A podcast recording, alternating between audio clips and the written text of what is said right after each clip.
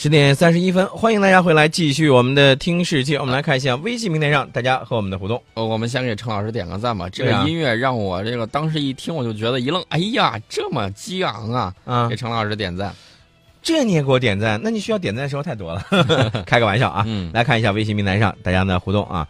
这个首先呢，我们来看一下执念这位朋友，执念说东莞都下雪了，我在东莞听节目。哎呀，东莞的这位朋友你好，呃，但是因为我们知道东莞那边一般都平时都很暖和的，这个时候啊，那这时候下雪了，表示同情啊。我看到朋友圈东莞的朋友的那个照片，确实雪下的还挺大啊，嗯。周围的人都很欢心。嗯。当然了，我那个朋友原来曾经在我们河南这个上学，嗯。呃，他还是北方人，到了南方之后，那肯定是经常见不到雪了。嗯。他就告诉我说，周围的朋友一看见下雪，你知道是什么表情吗？啊就跟我们内地的人看见海一样，啊，抑制不住了，冲过去。这种兴奋啊，对啊他们那是冲在雪里头，然后撒欢打滚儿啊，差不多就是这么就就这么个劲儿了啊。雪下大了还真有，就是原来他们从嗯南方到北方之后，嗯第一次见到雪的时候，嗯，雪下啊，又是这个撒欢打滚，真是在躺躺雪地里头打了个雪人儿啊，啊打雪人打雪仗啊。啊，甚至还一手抓了一把雪塞到嘴里头。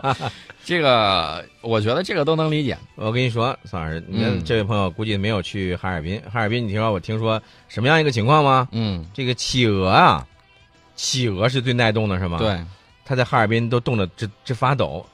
呃，这个哈尔滨确实确实太冷了。但是，听说北方啊，嗯再往北雪雪下的大的时候，嗯，这个据说家里头的狗这个从门没法出去，从嗯窗户一出去光剩个印儿了。哎呀呵，好，这是这个下雪啊，但是呢，这个也感谢这位朋友呢，啊支持我们的节目。而相思鸟这位朋友呢是说自己呢是河南漯河的，一直他在杭州啊，应该在杭州上班是吧？对，他一直用听听 FM 来收听我们的节目啊，呃，也很喜欢我们节目的风格。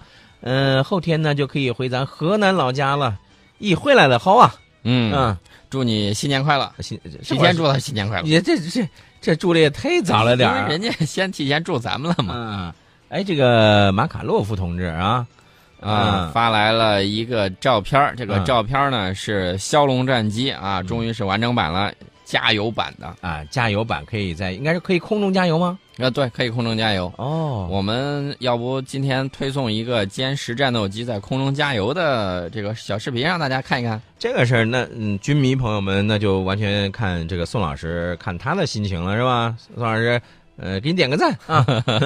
好，这个说到了这个战机啊，其实我们知道，这个以前俄罗斯的这个战机那是相当牛了。对，俄罗斯呢这两天写了一篇文章、嗯啊，忆往昔啊，这个无限的荣光，嗯想现在只能展望一下未来。嗯俄罗斯的这个战机呢，在上个世纪曾经驰骋天空，给西方国家带来了噩梦啊！嗯一提到俄罗斯的这个战斗机，都觉得这个腿肚子直转筋。嗯啊，那个巴伦支手术刀这个故事呢，大家已经呃非常了解了。嗯不少的俄罗斯战机呢，还占据着人类飞行器数据的巅峰。对，呃，俄罗斯自己把自己夸了一把，他说这个米高扬生产的这个米格三幺截击机嗯是全世界起飞重量最大、飞行速度最快的这个战机，全不锈钢啊，那飞机的这个推力也挺大的啊，嗯最高的这个速度呢超过了三倍音速。呃，但是呢，我得提醒一下俄罗斯，你在夸你自己的时候，呃，得咱得拿事实说话。嗯比如说，你跟美国的 F 十五在比这个飞行数据的时候，有没有把七给刮掉啊？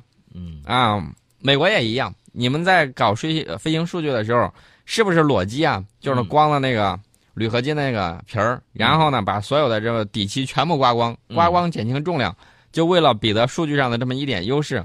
就是我知道你的意思了，你的意思是说这种实用不实用是吧？对呀、这种实用不实用啊？为比赛而比赛，这个可不是我们本着这个科技进步第一、比赛第二的这种特点的。别这个银样拉枪头，啊不，这个绝对不是银样拉枪头。嗯，嗯人家两国的战机都非常的牛，但嗯问题是，不要这么恶趣味的比赛。嗯你说你啊，我们看着飞机正常比赛，嗯正常的都是在这种你挂载着这种导弹呢，挂了很多东西，嗯，哪有裸奔上去的？哎，但是我看到一条消息说，这个准备俄罗斯再来搞新的这个战机，啊，准备米格一月二十四号，俄罗斯嗯卫星网放了一个大卫星，嗯就是说他要造米格四幺了。我说句实在话啊，不怕这个我给人家泼冷水。嗯米格米高扬这个设计局现在还行吗？自从这个米格二十九没有出口给中国之后，中国选了苏两七，选了苏两七之后，苏霍伊设计呃飞行设计局呢啊脱颖而出，嗯获得了大量的这种资金，嗯然后呢度过了那个困难的年代。呃，米格米格的这个设计局现在能否做到这个事儿？我觉得要打一个大大的问号。宋老师，我理解你这种给人家泼冷水的这种心情啊。还有但是你听我说完，我我插一句，我只是想插一句，你说这种人家这个俄罗斯，他要发展这种米格四十一，其实他也有他自己的一些想法，因为他也觉得，如果我说在未来的这个空天这个上面，我没有一些这个自己的这个说话的力量的话，他感觉好像有点欠缺点什么。呃，我觉得他得从实际出发，嗯比如说俄罗斯大幅削减了这种空天方面的这种资金，嗯，这个我们之前在节目里头已经解读过。对，另外呢，这个米格呢，他这几年发展说句实在话，相当的不好。呃，他想利用资金去做这个事儿，我觉得应该是忽悠 忽悠印度的一个方式。嗯为什么这么说呢？印度现在对特五零很不满意，嗯俄罗斯呢对特五零寄予了厚望，而且希望它能够打造成为一款对抗这个美国 F 二十二的这种五代战机。嗯问题是呢，我们看到它的这个发动机最近也老出现这种正在试飞、正在滑行的时候，然后出现了这种喷火的情况。对，呃，印度那边一直在抱怨，就是说我掏了大把的银子，你这进度太慢，而且呢，核心部件我根本就跟不上，你也不让我看，这个事儿怎么弄啊？大家要明白这个前提，就是俄罗斯现在非常的缺钱。嗯米格设计局如果把这个钱、资金，它资金从哪儿来？俄罗斯政府估计应该不会拨给他，嗯因为俄罗斯政府为了满足现在国国防的这种需要，嗯应该全力生产的是苏三五战斗机，嗯它应该全力生产这个。嗯那么哪儿来的资金支持你去发展这个米格四幺呢？嗯我怀疑这个项目啊，而且它的立项极有可能就是这个米高扬设计局嗯可能抛出来的这么一个怎么说呢？抛出来的一个项目嗯，招商引资，而且呢，我看到他这个目的，你知道他说什么？他说用这个东西发展的不是说啊，不是说这种多用途战斗机，也不是空优战斗机，它发展的是截击机。这个年头还需要截击机这种玩意儿吗？啊，你我明白意思，你是说这个截击机已经过过时了，落伍了啊？不光过时，不光落伍，它还有一个问题，嗯你知道他说要对付什么呢？嗯要对付未来的无人机。嗯有人对无人，我觉得对付无人机最好的手段就是以无人机对付无人机。但是如果按照这个俄罗斯他的自己的想法说，这种这个米格四十一将来飞行速度会超过导弹，那其实我觉得这也是一种理想中的一种这个速度，或者理想中的一种这个。他说他这个设计飞行呢要达到四倍音速，甚至四点三倍音速，嗯呃，速度确确实实是很快，但是呢。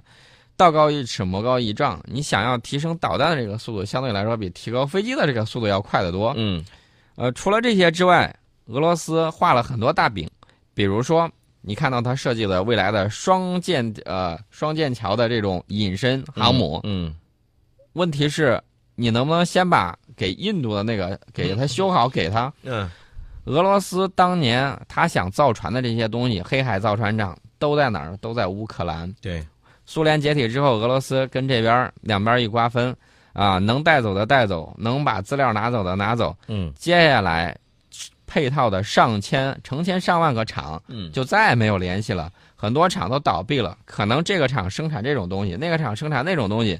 当年在计划经济时代的时候，它会啊协调一致，为一个为一个大的伟大的国家造一款伟大的武器。问题是，黑海造船厂厂长他已经说了啊，马可洛夫已经说过这个，说了一句话，大概意思是。如何才能再造一艘航空母舰？他说：“我需要苏联，呃，需要多少多少部门，需要多少多少委员会共同协调，才能造出这个。所以呢，我们看到，只有大国，只有这种不断崛起的大国，才配拥有航空母舰这样的武器。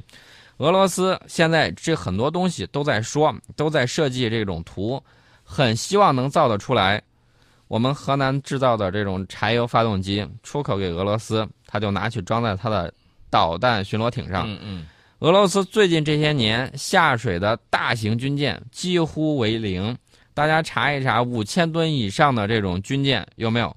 新下水的隐身战舰啊，嗯几乎没有。嗯，呃，这个说明了一个什么问题呢？其实，呃，并不能说俄罗斯现在这个军力啊不强，也不是说它的俄罗斯的这个战斗实力没有了，只不过是因为现在俄罗斯的目前的不管从经济状况来说也好，或者其他的这个俄罗斯的国内的形势情况来看也好，它好像现在这个在一些先进武器的个装备上啊，确确实实是存在着一些这个问题的。就像你刚才你分析的那样，也许现在俄罗斯呢抛出来的这个米格四十一呢。